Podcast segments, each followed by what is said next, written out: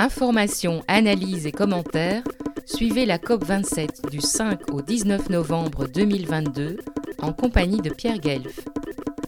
L'égyptologue Jean-François Champollion, qui au début du XIXe siècle déchiffra les hiéroglyphes à partir de la célèbre pierre de Rosette, inspira des écolos activistes qui, sous les fenêtres des communautés européennes à Bruxelles, élevèrent une stèle de pierre bleue de 1500 kg, baptisée Pierre de Rosette du climat, ou 50 ans de déni climatique de la part des politiciens.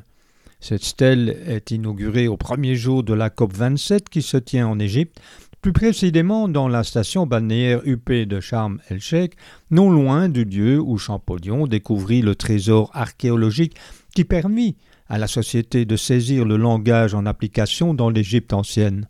Alors, un mot de colère, un mot d'espoir, un mot de combat. La colère, c'est celle d'un jeune garçon de 14 ans qui, en 1992, au moment du sommet de la Terre à Rio, croyait que le monde de la guerre froide dans lequel il avait grandi ayant disparu, on allait investir tout l'argent qui avait été investi dans l'armement pour résoudre les grands problèmes planétaires et notamment le problème du climat. On est 30 ans plus tard, j'ai aujourd'hui 44 ans, des choses avancent, mais certainement pas à la même hauteur, et la colère reste en moi des milliards et milliards qui ont été investis pour continuer à pousser une économie à bout de souffle qui est l'économie du pétrole, du charbon et du gaz.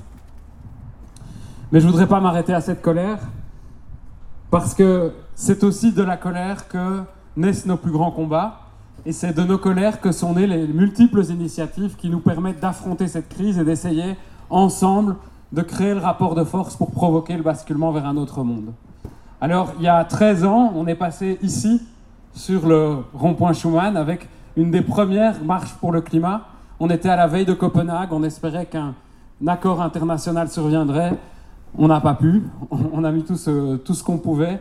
Mais il ne faut pas oublier qu'à Copenhague, même si ça a été un gigantesque échec parce qu'on n'a pas eu l'accord international qu'on voulait, ont été semées des graines qui ont permis d'avancer.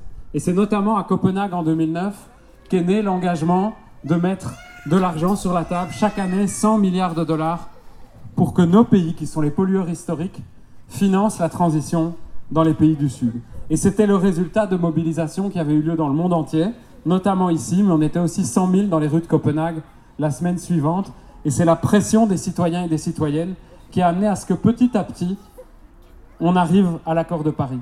Et donc les mobilisations comme celle-ci, ou les mobilisations plus importantes comme celles qu'on a eues il y a 15 jours, et les actions de désobéissance civile, comme on en a connu il y a trois semaines maintenant, avec Code Rouge et toutes ces multiples initiatives, elles ne doivent pas nous faire perdre espoir.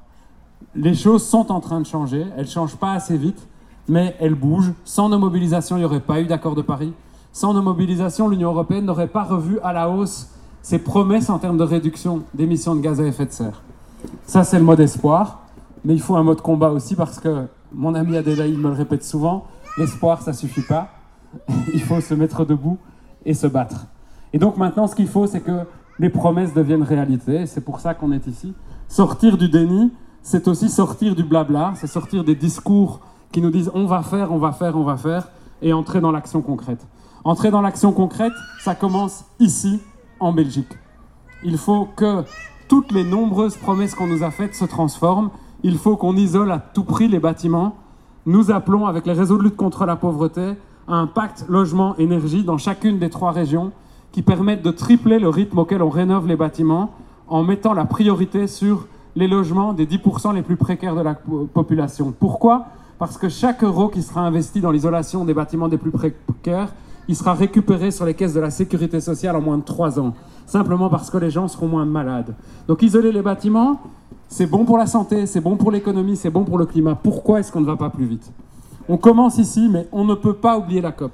La COP reste un moment, malgré toutes les insatisfactions qu'on peut avoir sur ces grands sommets climat, ça reste un moment essentiel. Et pour la première fois depuis six ans, la COP est organisée dans un pays du Sud, malheureusement un pays qui viole gravement et quotidiennement les droits humains. Mais ça n'empêche qu'aujourd'hui, l'Afrique, l'Asie et l'Amérique latine vont pouvoir demander des comptes à nos pays qui avaient promis 100 milliards de dollars tous les ans pour lutter contre le réchauffement climatique. L'argent n'est pas sur la table. En 2020, il n'y a eu que 80 milliards qui ont été mis. Aujourd'hui, on doit changer de braquet. On doit, faire de la crise climatique et de l'ensemble de la crise environnementale le cœur de nos futures politiques. Ça commence maintenant. Retrouvez et podcastez cette chronique sur notre site fréquence